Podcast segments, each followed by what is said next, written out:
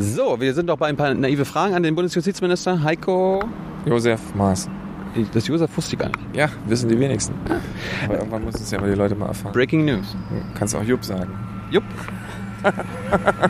wir bleiben bei Heiko. Äh, Julia Probst will wissen, warum gibt man Snowden kein Asyl in Deutschland und wann, das hatten wir ja schon, äh, wann können wir erwarten, dass Disability Hate Crime als eigenständiges Strafmerkmal eingeführt wird in Deutschland?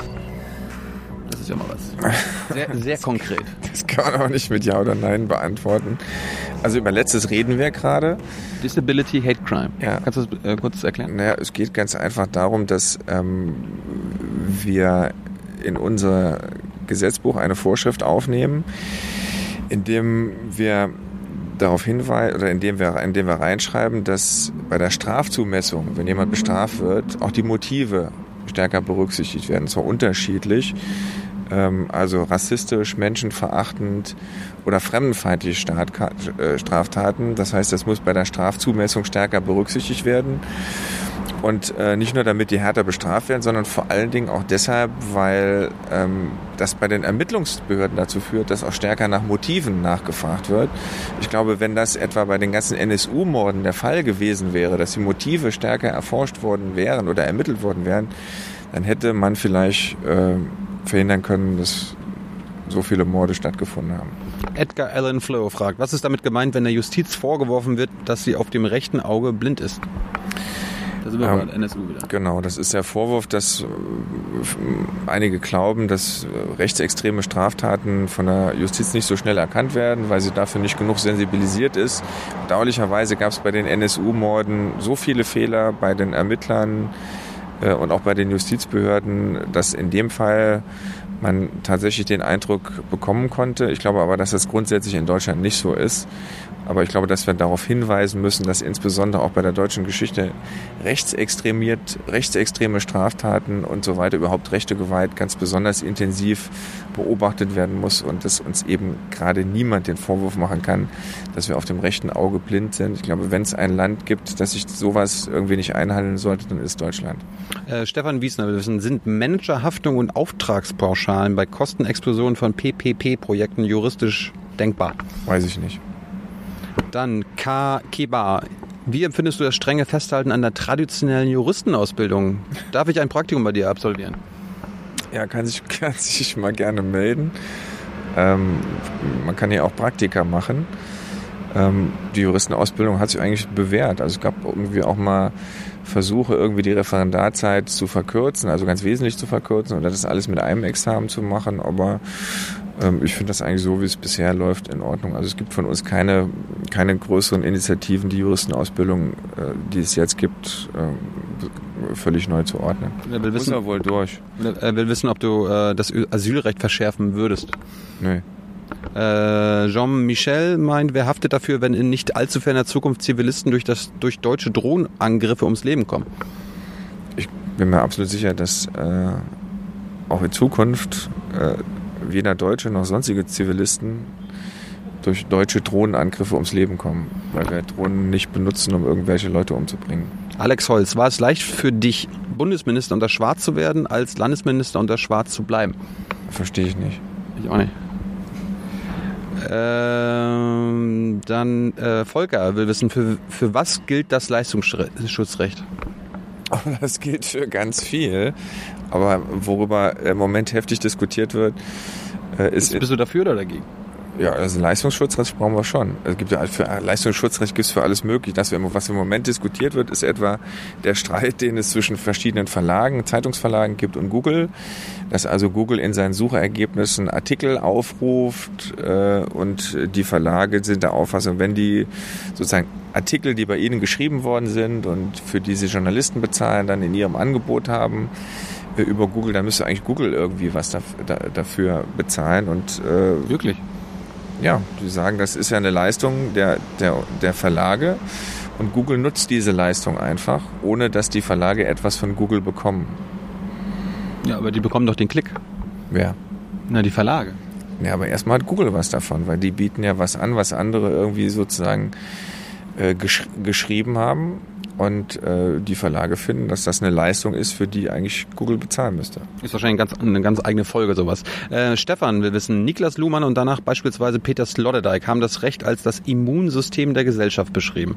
Es nimmt Abweichungen Auswüchse in die, in die Mangel, repariert und dient der Vorbeugung aus Sicht des Justizministers, der Zeitung, der Zeitung liest und Insiderwissen hat. Wie hoch ist das Fieber gerade? Wie gut wirkt die Medizin noch? Also das äh, Immunsystem ist, würde ich sagen, so voll intakt, dass man überhaupt keine Medizin braucht und irgendwie auch keiner Fieber hat. Echt? Ja. Ich, auf der, die meisten Staaten auf der Welt wären froh, sie hätten ein so gut funktionierendes Rechtssystem wie wir in Deutschland. Mit Gerichten, mit den Gesetzen. Also ich finde es gut. Ja, aber zum Beispiel jetzt NSA, unsere Grundrechte, die, kann, die können ja auch nicht eingehalten deshalb, ja, ist ja, deshalb ist das ja ein, ein großes Thema. Irgendwie. Deshalb gibt es da irgendwie da Strafverfahren. Ähm, also da werden wir auch mit den Mitteln des Rechts dagegen vorgehen. Tino will wissen, hat sich deine Haltung zu Videospielen in den letzten Jahren geändert? Und äh, weil du mal meintest, irgendwas Paintball und Killerspiele sind doof? Ja, also man muss ja irgendwie, man muss ja nicht alles gut finden, irgendwie, was es gibt. Ich habe bei Videospielen, zumindest bei einigen oder bei diesen Paintball-Geschichten, fand ich nie so toll, hat sich auch nicht geändert. Aber bist du dagegen oder magst du die einfach nicht? Ich mag die nicht. Roland, ja? Man muss nicht erstmal mögen, was andere auch mögen. Ja. Roland, wir wissen, der Deutsche Journalistenverband fordert seit dem Urteil des Bundesverwaltungsgerichts, dass der Auskunftsanspruch von Journalisten nicht auf Bundesbehörden anwendbar ist. Ein, Presse, äh, ein Presseauskunftsgesetz auf Bundesebene. Setzt du dich für ein solches Gesetz ein, das die Pressefreiheit stärken würde? Ja, das ist ja eher, eher ein Problem auf äh, Länderebene, weil es noch Länder gibt, die ein solches Gesetz nicht haben. Weniger als auf Bundesebene. Aber könnten vielleicht nicht ein Bundesgesetz da machen? Naja, ich finde, das ist ehrlich gesagt schon eine Aufgabe, die die Länder machen müssen. So, und äh, da muss man sich mit denen auseinandersetzen, die es nicht machen. Es gibt ja welche, die es gemacht haben und bei denjenigen, die es nicht gemacht haben, ist dann deren Problem. Äh, und die letzten jetzt Tunda von Twitter, warum heißt es Amt für Verfassungsschutz, obwohl wir gar keine Verfassung haben? das ist eine gute Frage, wobei ich glaube, der Verfassungsschutz, ähm, der dann ja irgendwie Grundgesetzschutz heißen müsste, ist ein eingängiger Begriff, also im Bund und in den Ländern. Es geht darum, dass die Werte unseres Grundgesetzes, äh, die faktisch natürlich auch eine Verfassung ist, äh, gewahrt werden. Und insofern weiß jeder, was damit gemeint ist und darum geht es in der Hauptsache. Kriegen wir irgendwann, irgendwann mal eine Verfassung? Weiß ich nicht. Also keine Ahnung. Ich finde das Grundgesetz eigentlich ein, gutes Grundgesetz und für mich auch eine faktisch gute Verfassung. Ähm, und ich könnte gut mit ihr weiterleben. Ist ja im Übrigen in den äh, vielen Jahren, in denen es sie jetzt gibt, jetzt durchaus immer weiter verändert und auch weiterentwickelt worden. Aber ich finde, das ist eine gute Grundlage, um, um alles, was es so an Recht und Gesetz gibt, in diesem Land aufzubauen. Äh, Ed wahrer Demokrat will wissen, kann man den Generalbundesanwalt austauschen, wenn er seiner Arbeit nicht nachkommt? man kann jeden Beamten austauschen, wenn er seine Arbeit nicht macht. Aber dafür müsste es dann auch gute Gründe geben. Und bei Herrn Range, der jetzige Bundesgeneralbundesanwalt, dem kann man jetzt wirklich nicht vorwerfen, dass er seine Arbeit nicht macht. Er führt Ermittlungsverfahren äh, in Richtung NSA, er verfolgt Spione, also insofern. Macht einen guten Job. Ich finde, der macht jetzt das, was von ihm auch zu erwarten ist. Ja. Äh, Simon ist Reform des Nazi-Paragraphen 211 StGB, Mord, überhaupt notwendig, wenn ihn Gerichte trotz dogmatischer Schwächen richtig anwenden? Ja, aber das macht den Paragraphen nicht besser. Äh, irgendwie der Deutsche Juristentag hat schon vor 30 Jahren gefordert, dass wir Paragraph 211, also Mord und to 11 und 12, also Mord und Totschlag verändern. Der kommt nicht nur aus der Zeit, äh, die ziemlich dunkel war, nämlich 1941, sondern das ist der einzelne, die beiden einzigen Paragraphen im Strafgesetzbuch, in der denen das Unrecht täterbezogen definiert wird. Also es geht um die, das Böse im Menschen und nicht tatbezogen, also das Böse der Tat. Das ist irgendwie so die Nazi-Ideologie, aber es gibt auch viele Probleme, also viele Mordmerkmale, die sind schwierig. Eine Frau, die jahrelang von ihrem Mann misshandelt wird ähm, und irgendwann sich nicht mal zu helfen weiß und die ihn nachts erstickt, die wird wegen Heimtücke als Mörderin verurteilt weil das ist heimtückisch und mhm. damit Mord. Und wenn der Mann, der sie jahrelang erhindert, sie irgendwie dann immer erschlägt, dann wird der wird nur als Totschläger ähm, äh, verurteilt. Das haben die Gerichte gelöst, irgendwie durch Rechtsfortbildung. Aber ich finde, es sollte bei so, bei so schwerwiegenden Straftaten sollten die Richter nicht irgendwie die Gesetze so krumm auslegen müssen, damit die Urteile irgendwann wieder stimmen, sondern wir sollten ihnen vernünftige Paragraphen zur Verfügung stellen. Das machen wir jetzt. Äh wir sind jetzt fast durch. Arndt Schumacher will wissen, lieber Heiko, hat die Gaukbehörde für die USA, die, für, nee, die Gaukbehörde für die NSA schon einen eigenen Namen? Die Gaukbehörde für die NSA, keine Ahnung, was die Gaukbehörde für die NSA ist. Kommt vielleicht bald. Weiß ich auch nicht.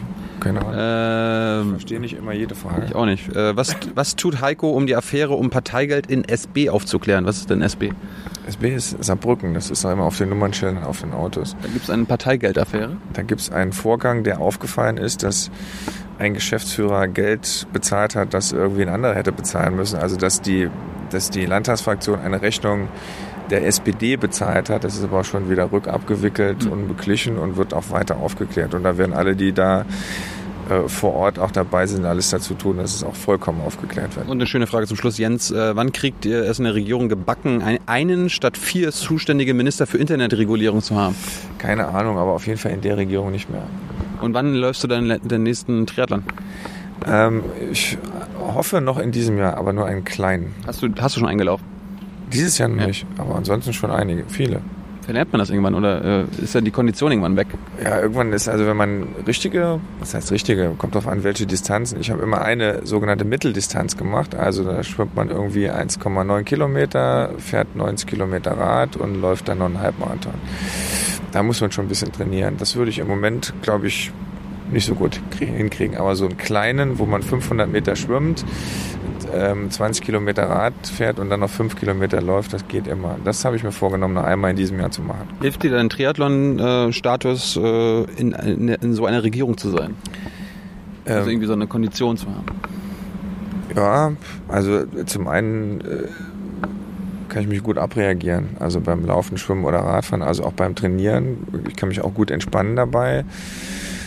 Triathlon ist was, was manchmal wehtut, also wenn man die langen Distanzen macht. Also irgendwann, spätestens ab der Mitte, fragt man sich, wieso macht man eigentlich den Wahnsinn? Also sich durchzubeißen und irgendwie nicht aufzugeben und den Kopf über Wasser zu halten, im wahrsten Sinne des Wortes, das sind so Eigenschaften, die man da lernt, wenn man sie nicht irgendwie von vornherein schon kann. Und die helfen auch in der Politik, ja. Das Triathlon, ist das vergleichbar mit Politik? Gibt es auch verschiedene Disziplinen, die man beherrschen muss? Der eine kann vielleicht nur schwimmen, du kannst alles. Also es gibt halt gewisse Disziplinen, wenn man sie nicht beherrscht, säuft man ab, im wahrsten Sinne des Wortes. Welche?